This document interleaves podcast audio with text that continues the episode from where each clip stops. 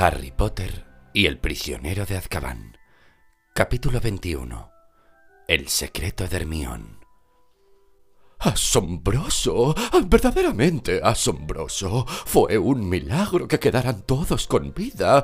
No he oído nunca nada parecido. Menos mal que se encontraba usted allí, Snape. Gracias, señor ministro. Orden de Merlín de segunda clase, diría yo. Primera, si estuviese en mi mano. Muchísimas gracias, señor ministro. Tiene una herida bastante fea. Supongo que fue Black. En realidad fueron Potter, Weasley y Granger, señor ministro. No. Black los había encantado. Me di cuenta enseguida. A juzgar por su comportamiento debió de ser un hechizo para confundir. Me parece que creían que existía una posibilidad de que fuera inocente no eran responsables de lo que hacían. Por otro lado, su intromisión pudo haber permitido que Black escapara.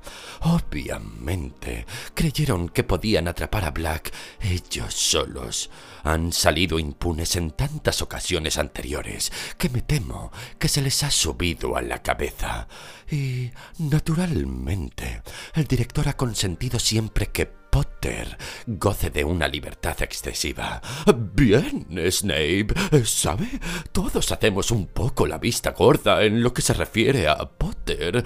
Ya, pero es bueno para él que se le conceda un trato tan especial. Personalmente, intento tratarlo como a cualquier otro, y cualquier otro sería expulsado, al menos temporalmente, por exponer a sus amigos a un peligro semejante. Eh, fíjese, señor ministro, contra todas las normas del colegio, después de todas las preocupaciones que se han tomado para protegerlo, fuera de los límites permitidos, en plena noche, en compañía de un licántropo y un asesino. Y tengo indicios de que también ha visitado Hogsmeade pese a la prohibición. Bien, bien. Ya veremos, Snape. El muchacho ha sido travieso, sin duda. Harry escuchaba acostado con los ojos cerrados. Estaba completamente aturdido. Las palabras que oía parecían viajar muy despacio hacia su cerebro, de forma que le costaba un gran esfuerzo entenderlas. Sentía los miembros como si fueran de plomo. Sus párpados eran demasiado pesados para levantarlos. Quería quedarse allí acostado, en aquella cómoda cama, para siempre. Lo que más me sorprende es el comportamiento de los dementores. ¿Realmente no sospecha qué pudo ser lo que los hizo retroceder, Snape? No, señor ministro. Cuando llegué, volvían a sus posiciones en las entradas. ¡Extraordinario! Y sin embargo, Black, Harry y la chica... Todos estaban inconscientes cuando llegué allí. Até y amordacé a Black. Hice aparecer por arte de magia unas camillas y los traje a todos al castillo. Hubo una pausa. El cerebro de Harry parecía funcionar un poco más a prisa, y al hacerlo, una sensación punzante se acentuaba en su estómago. Abrió los ojos. Todo estaba borroso. Alguien le había quitado las gafas. Se hallaba en la oscura enfermería. Al final de la sala podía vislumbrar a la señora Pomfrey inclinada sobre una cama y dándole la espalda. Bajo el brazo de la señora Pomfrey distinguió el pelo rojo de Ron. Harry volvió la cabeza hacia el otro lado. En la cama de la derecha se hallaba Hermión. La luz de la luna caía sobre su cama. También tenía los ojos abiertos. Parecía petrificada, y al ver que Harry estaba despierto, se llevó un dedo a los labios. Luego señaló la puerta de la enfermería. Estaba entreabierta y las voces de Cornelius Fudge y de Snape entraban por ella desde el corredor. La señora Pomfrey llegó entonces caminando enérgicamente por la oscura sala hasta la cama de Harry. Se volvió para mirarla. Llevaba el trozo de chocolate más grande que había visto en su vida. Parecía un pedrusco.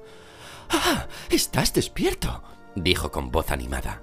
Dejó el chocolate en la mesilla de Harry y empezó a trocearlo con un pequeño martillo. ¿Cómo está Ron? preguntaron al mismo tiempo Hermione y Harry. Sobrevivirá, dijo la señora Pomfrey con seriedad. En cuanto a vosotros dos, permaneceréis aquí hasta que yo esté bien segura de que estáis... Eh, ¿Qué haces, Potter? Harry se había incorporado, se ponía las gafas y cogió su varita. Tengo que ver al director, explicó. Potter, dijo con dulzura la señora Pomfrey. Todo se ha solucionado. Han cogido a Black, lo han encerrado arriba. Los dementores le darán el beso en cualquier momento. Harry saltó de la cama. Hermión hizo lo mismo, pero su grito se había oído en el pasillo de fuera. Un segundo después, entraron en la enfermería Cornelius Fudge y Snape. ¿Qué es esto, Harry? Preguntó Fudge con aspecto agitado. Tendrías que estar en la cama. ¿Ha tomado chocolate? le preguntó nervioso la señora Pomfrey. Escuche, señor ministro, dijo Harry. Sirius Black es inocente. Peter Pettigrew fingió su propia muerte. Lo hemos visto esta noche. No puede permitir que los dementores le hagan eso a Sirius. Es... Pero Fudge movía la cabeza en sentido negativo, sonriendo ligeramente. Harry, Harry, estás confuso. Has vivido una terrible experiencia. Vuelve a acostarte. Está todo bajo control. ¡Nada de eso! gritó Harry. ¡Han atrapado al que no es! Señor ministro, por favor, escuche, rogó Hermión. Se había acercado a Harry y miraba a Fats implorante. Yo también lo vi. Era la rata de Ron. Es un animago. Pettigrew, quiero decir. Y... ¿Lo ve, señor ministro? Preguntó Snape. Los dos tienen confundidas las ideas. Black ha hecho un buen trabajo con ellos. ¡No estamos confundidos! gritó Harry. Señor ministro, profesor, dijo enfadada la señora Pomfrey. He de insistir en que se vayan. Potter es un paciente y no hay que fatigarlo. No estoy fatigado. Estoy intentando explicarles lo ocurrido dijo Harry furioso. Si me escuchan. Pero la señora Pomfrey le introdujo de repente un trozo grande de chocolate en la boca. Harry se atragantó y la mujer aprovechó la oportunidad para obligarle a volver a la cama. Ahora, por favor, señor ministro, estos niños necesitan cuidados. Les ruego que salgan. Volvió a abrirse la puerta. Era Dumbledore. Harry tragó con dificultad el trozo de chocolate y volvió a levantarse. Profesor Dumbledore, Sirius Black. ¡Por Dios santo! ¿Esto es una enfermería o qué? Señor director, he de insistir en que... Te pido mil perdones, Poppy, pero necesito cambiar unas palabras con el señor Potter y la señorita Granger. He estado hablando con Sirius Black. Que le ha contado el mismo cuento de hadas que metió en la cabeza de Potter, espetó Snape. ¿Algo sobre una rata y sobre que Pettigrew está vivo? Eso es efectivamente lo que dice Black, dijo Dumbledore, examinando detenidamente a Snape por sus gafas de media luna. ¿Y acaso mi testimonio no cuenta para nada? Gruñó Snape. Peter Pettigrew no estaba en la casa de los gritos, ni vi señal alguna de él por allí. Eso es porque usted estaba inconsciente, profesor, dijo con seriedad Hermión. No llegó con tiempo para oír. Señorita Granger, cierre la boca. Vamos, Snape, dijo Fudge. La muchacha está trastornada. Hay que ser comprensivos. Me gustaría hablar con Harry y con Hermión. A solas, dijo Dumbledore bruscamente. Cornelius, Severus, Poppy, se lo ruego, déjenos. Señor director, farfulló la señora Pomfrey, necesitan tratamiento, necesitan descanso. Esto no puede esperar, dijo Dumbledore. Insisto. La señora Pomfrey frunció la boca, se fue con paso firme a su despacho, que estaba al final de la sala, y dio un portazo al cerrar. Fudge consultó la gran saboneta de oro que le colgaba del chaleco. Los dementores deberían de haber llegado ya. Iré a recibirlos. Dumbledore, nos veremos arriba. Fue hacia la puerta y la mantuvo abierta para que pasara Snape. Pero Snape no se movió. No creerá una palabra de lo que dice Black, ¿verdad? susurró con los ojos fijos en Dumbledore. Quiero hablar a solas con Harry y Hermione, repitió Dumbledore. Snape avanzó un paso hacia Dumbledore. Sirius Black demostró ser capaz de matar cuando tenía 16 años, dijo Snape en voz baja. No lo habrá olvidado. No habrá olvidado que intentó matarme. Mi memoria sigue siendo tan buena como siempre, Severus, respondió Dumbledore con tranquilidad. Snape giró sobre los talones y salió con paso militar por la puerta que Fats mantenía abierta.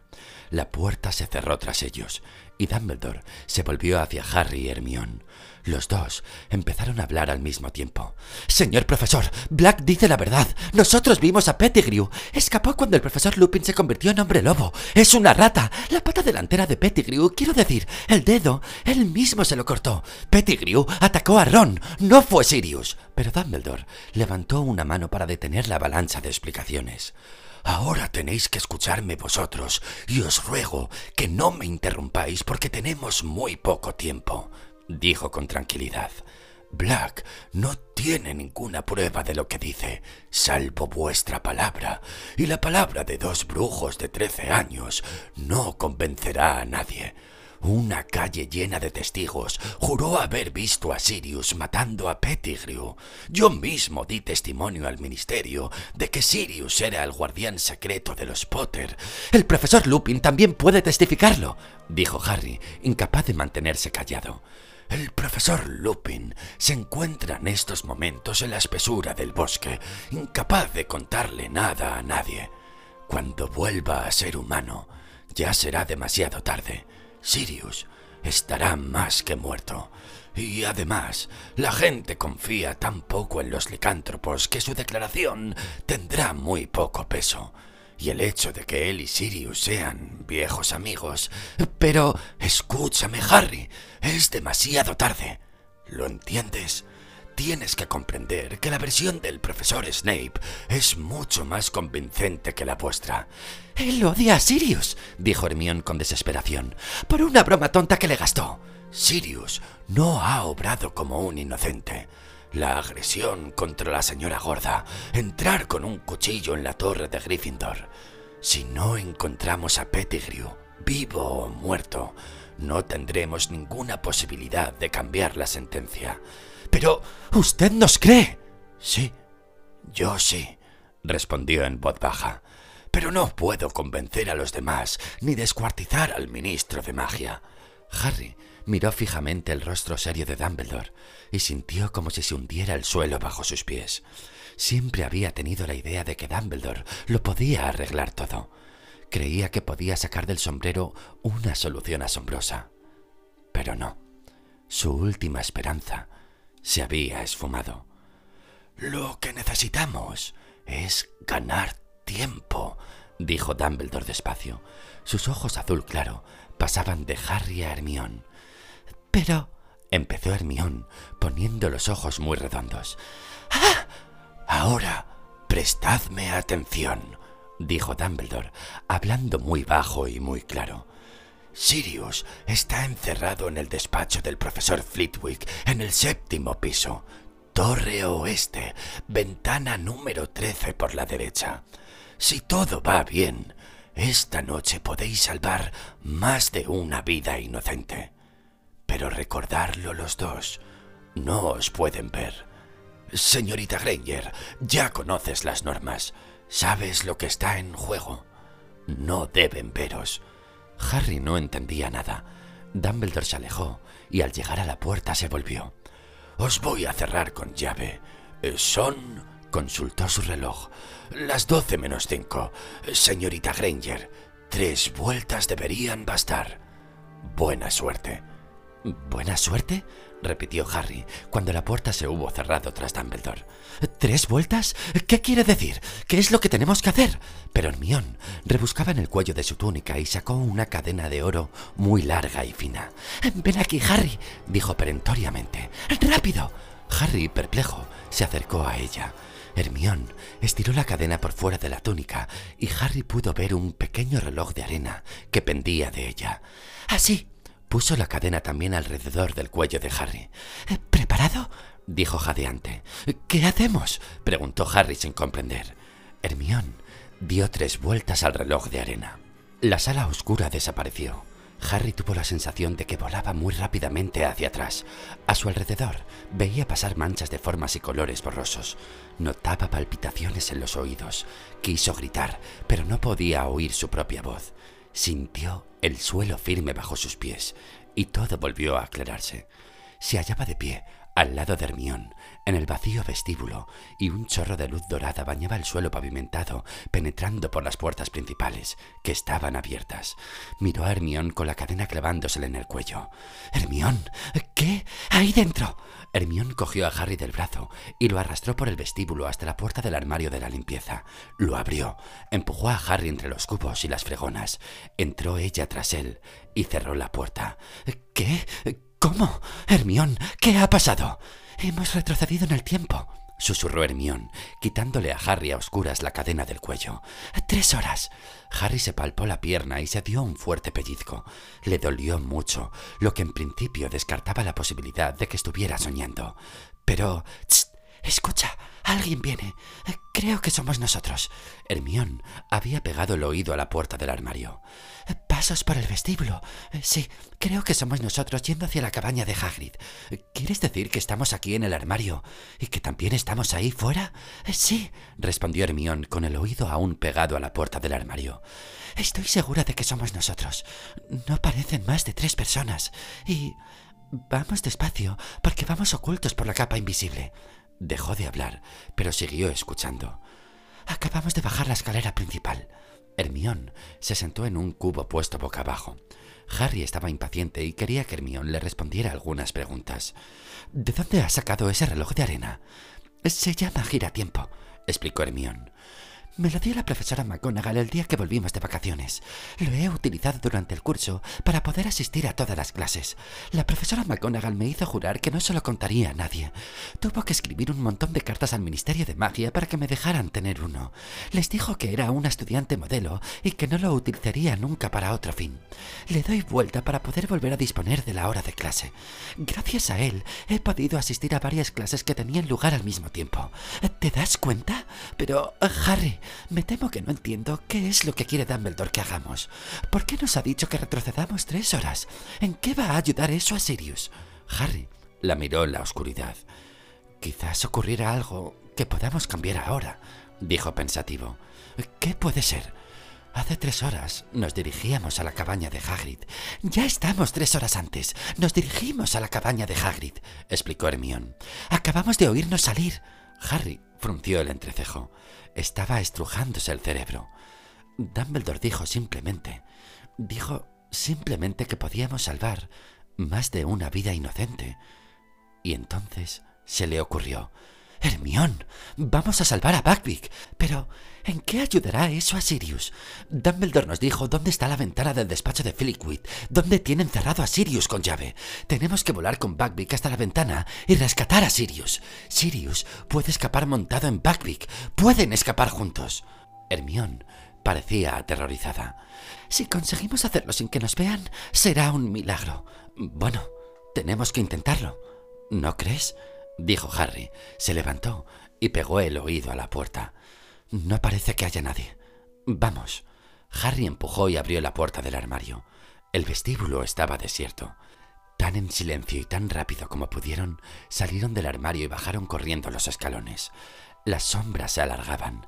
Las copas de los árboles del bosque prohibido volvían a brillar con un fulgor dorado. Si alguien se asomara a la ventana, chilló Hermión, mirando hacia atrás hacia el castillo.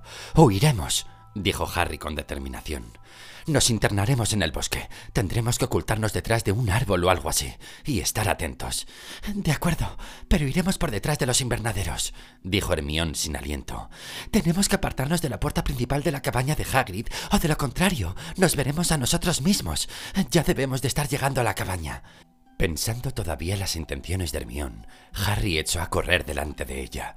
Atravesaron los huertos hasta los invernaderos, se detuvieron un momento detrás de estos y reanudaron el camino a toda velocidad, rodeando el sauce boxeador y yendo a ocultarse en el bosque. A salvo en la oscuridad de los árboles, Harry se dio la vuelta. Un segundo más tarde, llegó Hermión jadeando. Bueno, dijo con voz entrecortada. Tenemos que ir a la cabaña sin que se note. Que no nos vean, Harry. Anduvieron en silencio entre los árboles, por la orilla del bosque. Al vislumbrar la fachada de la cabaña de Hagrid, oyeron que alguien llamaba a la puerta. Se escondieron tras un grueso roble y miraron por ambos lados. Hagrid apareció en la puerta tembloroso y pálido, mirando a todas partes para ver quién había llamado, y Harry oyó su propia voz que decía Somos nosotros. Llevamos la capa invisible. Si nos dejas pasar, nos la quitaremos. No deberíais haber venido, susurró Hagrid. Se hizo a un lado y cerró rápidamente la puerta. Esto es lo más raro en que me he metido en mi vida, dijo Harry con entusiasmo. Vamos a adelantarnos un poco, susurró Hermión. Tenemos que acercarnos más a Buckbeak. Avanzaron sigilosamente hasta que vieron al nervioso hipogrifo atado a la valla que circundaba la plantación de calabazas de Hagrid. ¿Ahora? susurró Harry. No, dijo Hermión. Si nos lo llevamos ahora, los hombres de la comisión creerán que Hagrid lo ha liberado. Tenemos que esperar hasta que lo vean atado. Eso supone unos sesenta segundos, dijo Harry. Les empezaba a parecer irrealizable. En ese momento, oyeron romperse una pieza de porcelana. Ya se le ha caído a Hagrid la jarra de leche, dijo Hermión. Dentro de un momento encontraré a Scabbers. Efectivamente, minutos después, oyeron el chillido de sorpresa de Hermión. Hermión, dijo Harry de repente. ¿Y si entráramos en la cabaña y nos apoderásemos de Pettigrew? No, exclamó Hermión con temor. ¿No lo entiendes? Estamos rompiendo una de las leyes más importantes de la brujería. Nadie puede cambiar lo ocurrido. Nadie. Ya has oído a Dumbledore. Si nos ven, solo nos verían Hagrid y nosotros mismos. Harry, ¿qué crees que pasaría si te vieras a ti mismo entrando en la cabaña de Hagrid? dijo Hermión. Creería... creería que me había vuelto loco, dijo Harry. Oh, que había magia oscura por medio. Exactamente. No lo comprenderías. Incluso puede que te atacaras a ti mismo. La profesora McGonagall me dijo que han sucedido cosas terribles cuando los brujos se han inmiscuido con el tiempo. Muchos terminaron matando por error su propio yo, pasado o futuro. Vale, dijo Harry. Solo era una idea. Yo pensaba nada más que... Pero Hermión le dio un codazo y señaló hacia el castillo. Harry movió la cabeza unos centímetros para tener una visión más clara de la puerta principal. Dumbledore, Fudge, el anciano de la comisión y McNair, el verdugo, bajaban los escalones. Estamos a punto de salir, dijo Hermione en voz baja. Efectivamente, un momento después se abrió la puerta trasera de la cabaña de Hagrid y Harry se vio a sí mismo con Ron y con Hermione saliendo por ella con Hagrid. Sin duda era la situación más rara en que se había visto, permanecer detrás del árbol y verse a sí mismo en el huerto de las calabazas. No temas, Buckbeak, dijo Hagrid. No temas. Se volvió hacia los tres amigos. Venga, marchaos. Hagrid, no podemos. Les diremos lo que de verdad sucedió. No pueden matarlo. Marchaos. Ya es bastante horrible, y solo faltaría que además os metierais en un lío. Harry vio a Hermión echando la capa invisible sobre los tres en el huerto de las calabazas. ¡Marchaos! ¡Rápido! ¡No escuchéis! Llamaron a la puerta principal de la cabaña de Hagrid. El grupo de la ejecución había llegado. Hagrid dio media vuelta y se metió en la cabaña, dejando entreabierta la puerta de atrás. Harry vio que la hierba se aplastaba a trechos alrededor de la cabaña y oyó alejarse tres pares de pies. El Ron y Hermión se habían marchado, pero el Harry y la Hermión que se ocultaban entre los árboles podían ahora escuchar por la puerta trasera lo que sucedía dentro de la cabaña. ¿Dónde está la bestia? preguntó la voz fría de McNair. fuera, contestó Hagrid. Harry escondió la cabeza cuando McNair apareció en la ventana de Hagrid para mirar a Buckbeak. Luego oyó a Fudge. Tenemos que leer la sentencia, Hagrid. Lo haré rápido y luego tú y McNair tendréis que firmar. McNair, tú también debes escuchar. Es el procedimiento. El rostro de McNair desapareció de la ventana. Tendría que ser en ese momento o nunca. Espera aquí, susurró Harry a Hermione. Yo lo haré. Mientras Fudge volvía a hablar, Harry salió disparado detrás del árbol, saltó la valla del huerto de calabazas y se acercó a Buckbeak.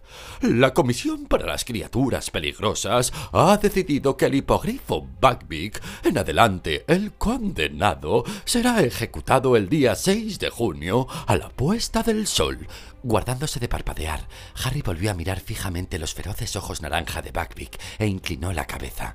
Buckbeak dobló las escamosas rodillas y volvió a enderezarse. Harry soltó la cuerda que ataba a Buckbeak a la valla. Sentenciado a muerte por decapitación, que será llevado a cabo por el verdugo nombrado por la comisión, Walden McNair. Vamos, Buckbeak, murmuró Harry. Ven, vamos a salvarte. Sin hacer ruido, sin hacer ruido. Por los abajo, firmantes. Firma aquí, Hagrid. Harry tiró de la cuerda con todas sus fuerzas, pero Buckbeak había clavado en el suelo las patas delanteras. Bueno, acabemos ya, dijo la voz atiplada del anciano de la comisión en el interior de la cabaña de Hagrid. Hagrid, tal vez fuera mejor que te quedaras aquí dentro. No, quiero estar con él. No quiero que esté solo. Se oyeron pasos dentro de la cabaña. ¡Muévete, Buckbeak! susurró Harry. Harry tiró de la cuerda con más fuerza. El hipogrifo echó a andar agitando un poco las alas con talante irritado. Aún se hallaba a tres metros del bosque y se les podía ver perfectamente desde la puerta trasera de la cabaña de Hagrid. Un momento, McNair, por favor, dijo la voz de Dumbledore. Usted también tiene que firmar. Los pasos se detuvieron. Buckbeak dio un picotazo al aire y anduvo algo más a prisa. La cara pálida de Hermione asomaba por detrás de un árbol. Harry, date prisa, dijo. Harry aún oía la voz de Dumbledore en la cabaña. Dio otro tirón a la cuerda. Buckbeak se puso a trotar a regañadientes. Llegaron a los árboles. ¡Rápido! ¡Rápido! gritó Hermione, saliendo como una flecha detrás del árbol, asiendo también la cuerda y tirando con Harry para que Buckbeak avanzara más a prisa. Harry miró por encima del hombro. Ya estaban fuera del alcance de las miradas. Desde allí no veían el huerto de Hagrid. ¡Para! le dijo a Hermione. ¡Podrían oírnos! La puerta trasera de la cabaña de Hagrid se había abierto de golpe. Harry, Hermione y Buckbeak se quedaron inmóviles. Incluso el hipogrifo parecía escuchar con atención. Silencio. Luego... ¿Dónde está? dijo la voz atiplada del anciano de la comisión. ¿Dónde está la bestia? Estaba atada aquí, dijo con furia el verdugo. Yo la vi, exactamente aquí. ¡Qué extraordinario! dijo Dumbledore. Había en su voz un dejo de desenfado.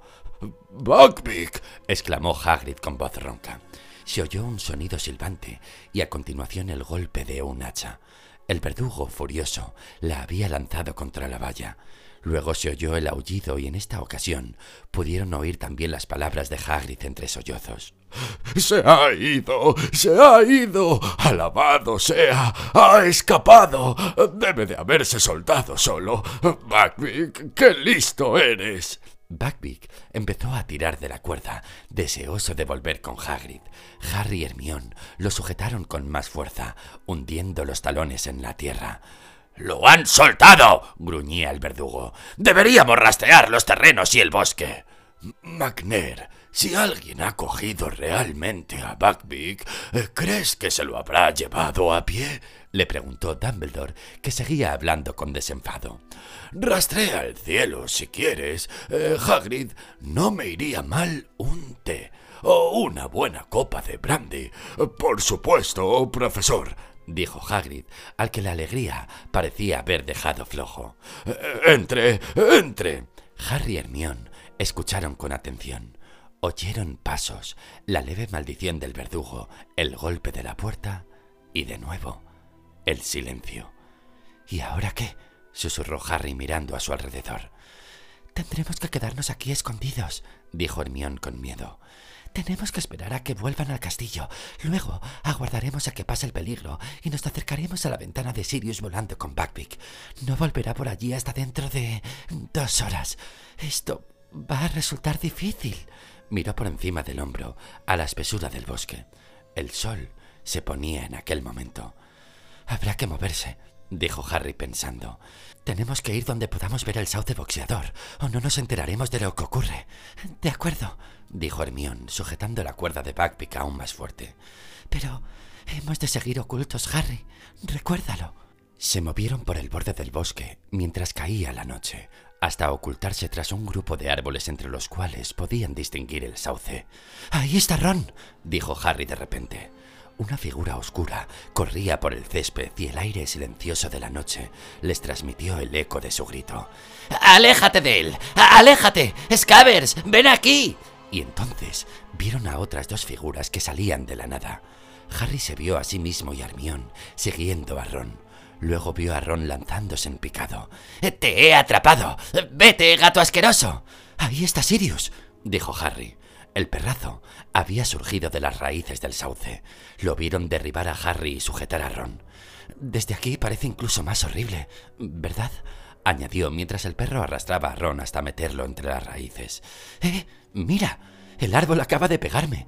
Y a ti también. ¡Qué situación más rara! El sauce boxeador crujía y largaba puñetazos con sus ramas más bajas. Podían verse a sí mismos corriendo de un lado para otro en su intento de alcanzar el tronco. Y de repente, el árbol se quedó quieto. Croxas ya ha apretado el nudo, explicó Hermión. Allá vamos, murmuró Harry. Ya hemos entrado. En cuanto desaparecieron, el árbol volvió a agitarse. Unos segundos después, oyeron pasos cercanos. Dumbledore, McNair, Fats y el anciano de la comisión se dirigían al castillo. En cuanto bajamos por el pasadizo, dijo Hermión, ojalá Dumbledore hubiera venido con nosotros. McNair y Fats habrían venido también, dijo Harry con tristeza. Te apuesto a lo que quieras a que Fats habría ordenado a McNair que matara a Sirius allí mismo. Vieron a los cuatro hombres subir por la escalera de entrada del castillo y perderse de vista. Durante unos minutos, el lugar quedó vacío. Luego, aquí viene Lupin, dijo Harry al ver a otra persona que bajaba la escalera y se dirigía corriendo hacia el sauce. Harry miró el cielo. Las nubes ocultaban la luna. Vieron que Lupin cogía del suelo una rama rota y apretaba con ella el nudo del tronco. El árbol dejó de dar golpes y también Lupin desapareció por el hueco que había entre las raíces. Ojalá hubiera cogido la capa, dijo Harry. Está ahí. Se volvió a Hermión. Si saliera ahora corriendo y me la llevara, no la podría coger Snape. Harry, no nos deben ver. ¿Cómo puedes soportarlo? le preguntó Hermión con irritación. Estar aquí y ver lo que sucede sin hacer nada. dudó. Voy a coger la capa. Harry, no. Hermión sujetó a Harry a tiempo por la parte trasera de la túnica. En ese momento oyeron cantar a alguien. Era Hagrid, que se dirigía hacia el castillo, cantando a voz en grito y oscilando ligeramente al caminar. Llevaba una botella grande en la mano. ¿Lo ves? susurró Hermión. ¿Ves lo que habría ocurrido? Tenemos que estar donde nadie nos pueda ver. No, Buckbeak. El hipogrifo hacía intentos desesperados por ir hacia Hagrid. Harry aferró también la cuerda para sujetar a Buckbeak. Observaron a Hagrid, que iba haciendo eses hacia el castillo. Desapareció. Buckbeak cejó en sus intentos de escapar. Abatió la cabeza con tristeza. Apenas dos minutos después, las puertas del castillo volvieron a abrirse y Snape apareció corriendo hacia el sauce, en pos de ellos. Harry cerró fuertemente los puños al ver que Snape se detenía cerca del árbol mirando a su alrededor. Cogió la capa y la sostuvo en alto. Aparta de ella tus asquerosas manos, murmuró Harry entre dientes. Snape cogió la rama que había usado Lupin para inmovilizar el árbol, apretó el nudo con ella y cubriéndose con la capa, se perdió de vista. Ya está, dijo Hermión en voz baja. Ahora ya estamos todos dentro. Y ahora solo tenemos que esperar a que volvamos a salir. Cogió el extremo de la cuerda de Buckbeak y lo amarró firmemente al árbol más cercano. Luego se sentó en el suelo seco, rodeándose las rodillas con los brazos. Harry, hay algo que no comprendo. ¿Por qué no atraparon a Sirius los dementores? Recuerdo que se aproximaban a él antes de que yo me desmayara. Harry se sentó también. Explicó lo que había visto. Cómo, en el momento en el que el dementor más cercano acercaba la boca a Sirius, algo grande y plateado llegó galopando por el lago y ahuyentó a los dementores. Cuando terminó Harry de explicarlo, Hermión tenía la boca abierta. Pero, ¿qué era? Solo hay una cosa que puede hacer retroceder a los dementores, dijo Harry. Un verdadero patronus. Un patronus poderoso. Pero, ¿quién lo hizo aparecer? Harry no dijo nada. Volvió a pensar en la persona que había visto en la otra orilla del lago. Imaginaba quién podía ser, pero ¿cómo era posible? ¿No viste qué aspecto tenía? preguntó Hermión con impaciencia. ¿Era uno de los profesores? No. Pero tuvo que ser un brujo muy poderoso para alejar a todos los dementores. Si el patrón nos brillaba tanto, ¿no lo iluminó? ¿No pudiste ver? Sí que lo vi, dijo Harry pensativo. Aunque Tal vez lo imaginase. No pensaba con claridad. Me desmayé inmediatamente después. ¿Quién te pareció que era? Me pareció. Harry tragó saliva, consciente de lo raro que iba a sonar aquello. Me pareció mi padre. Miró a Hermión y vio que estaba con la boca abierta. La muchacha lo miraba con una mezcla de inquietud y pena. Harry, tu padre está... Bueno, está muerto, dijo en voz baja. Lo sé, dijo Harry rápidamente. ¿Crees que era su fantasma? No lo sé.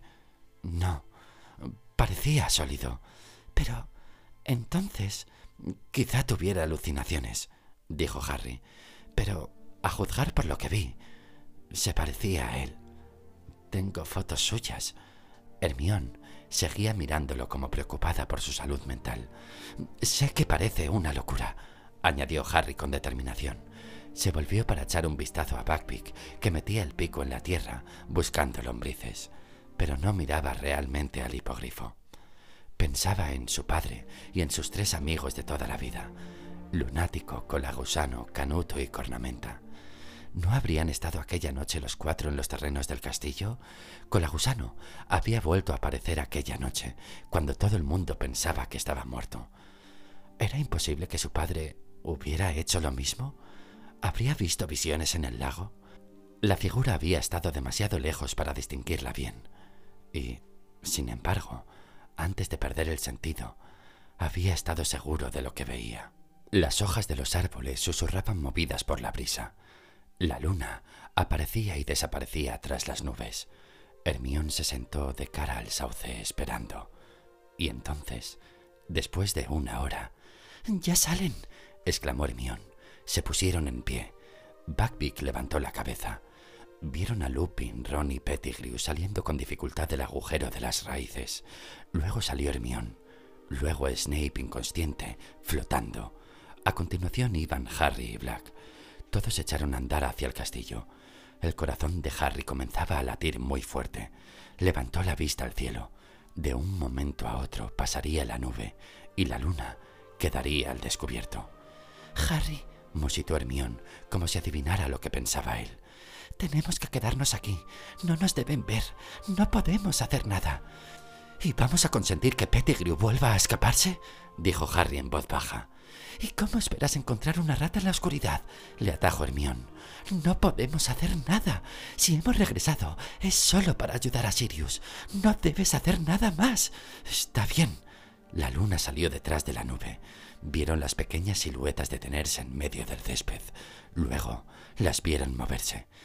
Mira a Lupin, susurró Hermión. Se está transformando. Hermión, dijo Harry de repente. Tenemos que hacer algo. No podemos. Te lo estoy diciendo todo el tiempo. No hablo de intervenir. Es que Lupin va a adentrarse en el bosque y vendrá hacia aquí. Hermión ahogó un grito. ¡Rápido! gimió apresurándose a desatar a Buckbeak. ¡Rápido! ¿Dónde vamos? ¿Dónde nos ocultamos? Los dementores llegarán de un momento a otro. Volvamos a la cabaña de Hagrid, dijo Harry. Ahora está vacía. ¡Vamos! Corrieron toda la prisa que pudieron. Buckbeak iba detrás de ellos a medio galope. Oyeron aullar al hombre lobo a sus espaldas. Vieron la cabaña. Harry derrapó al llegar a la puerta, la abrió de un tirón y dejó pasar a Hermione y a Buckbeak que entraron como un rayo. Harry entró detrás de ellos y echó el cerrojo. Fang, el perro jabalinero, ladró muy fuerte. Silencio, Fang, somos nosotros, dijo Hermión, avanzando rápidamente hacia él y acariciándole las orejas para que callara. Nos hemos salvado por poco, dijo a Harry. Sí, Harry miró por la ventana.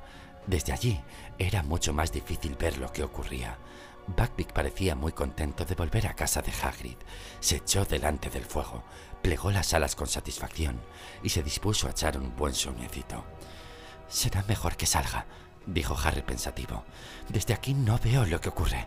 No sabremos cuándo llega el momento. Hermión levantó los ojos para mirarlo. Tenía expresión de recelo. No voy a intervenir, añadió Harry de inmediato. Pero si no vemos lo que ocurre, ¿cómo sabremos cuál es el momento de rescatar a Sirius? Bueno, de acuerdo. Aguardaré aquí con Buckbeak, pero ten cuidado, Harry. Ahí fuera hay un licántropo y multitud de dementores. Harry salió y bordeó la cabaña. oyó gritos distantes.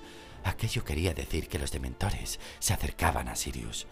El otro Harry y la otra Hermión irían hacia él en cualquier momento.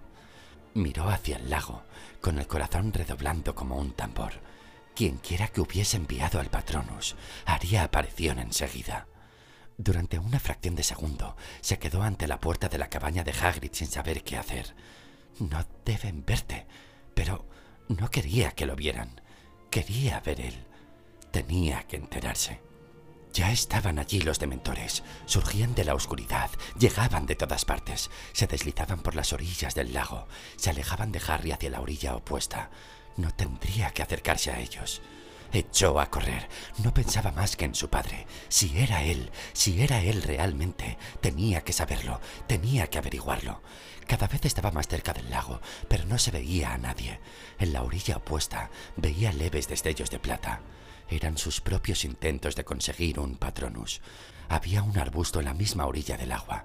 Harry se agachó detrás de él y miró por entre las hojas. En la otra orilla los destellos de plata se extinguieron de repente. Sintió emoción y terror. Faltaba muy poco. Vamos, murmuró mirando a su alrededor. ¿Dónde estás? Vamos, papá.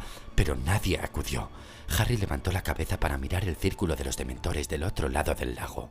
Uno de ellos se bajaba la capucha. Era el momento de que apareciera el Salvador, pero no venía nadie. Y entonces lo comprendió. No había visto a su padre. Se había visto a sí mismo. Harry salió detrás del arbusto y sacó la varita. ¡Especto patronum! exclamó, y de la punta de su varita surgió no una nube informe, sino un animal plateado, deslumbrante y cegador. Frunció el entrecejo tratando de distinguir lo que era. Parecía un caballo. Galopaba en silencio, alejándose de él por la superficie negra del lago. Lo vio bajar la cabeza y cargar contra los dementores.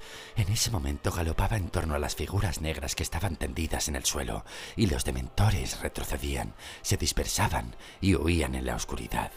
Y se fueron.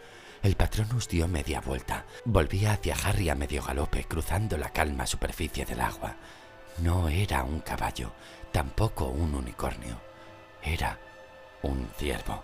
Brillaba tanto como la luna. Regresaba hacia él. Se detuvo en la orilla. Sus pezuñas no dejaban huellas en la orilla. Miraba a Harry con sus ojos grandes y plateados. Lentamente reclinó la cornamenta. Y Harry comprendió. Cornamenta, susurró, pero se desvaneció cuando alargó hacia él las temblorosas yemas de sus dedos. Harry se quedó así, con la mano extendida. Luego, con un vuelco del corazón, oyó tras él un ruido de cascos. Se dio la vuelta y vio a Hermión que se acercaba a toda prisa tirando de Buckbeak. ¿Qué has hecho? dijo enfadada. Dijiste que no intervendrías. Solo he salvado nuestra vida. Ven aquí, detrás de este arbusto. Te lo explicaré. Hermión escuchó con la boca abierta el relato de lo ocurrido. ¿Te ha visto alguien? Sí. ¿No me has oído? Me he visto a mí mismo, pero creí que era mi padre. No puedo creerlo. Hiciste parecer un patronus capaz de ahuyentar a todos los dementores. Eso es magia avanzadísima. Sabía que lo podía hacer, dijo Harry, porque ya lo había hecho. ¿No es absurdo? No lo sé. Harry, mira a Snape. Observaron la otra orilla desde ambos lados del arbusto. Snape había recuperado el conocimiento. Estaba apareciendo aparecer por arte de magia unas camillas y subía a ellas los cuerpos inconscientes de Harry, Hermione y Black. Una cuarta camilla, que sin duda llevaba a Ron, flotaba ya a su lado. Luego, apuntándolos con la varita, los llevó hacia el castillo. Bueno, ya casi es el momento, dijo Hermión, nerviosa mirando el reloj. Disponemos de unos 45 minutos antes de que Dumbledore cierre con la llave la puerta de la enfermería. Tenemos que rescatar a Sirius y volver a la enfermería antes de que nadie note nuestra ausencia. Aguardaron.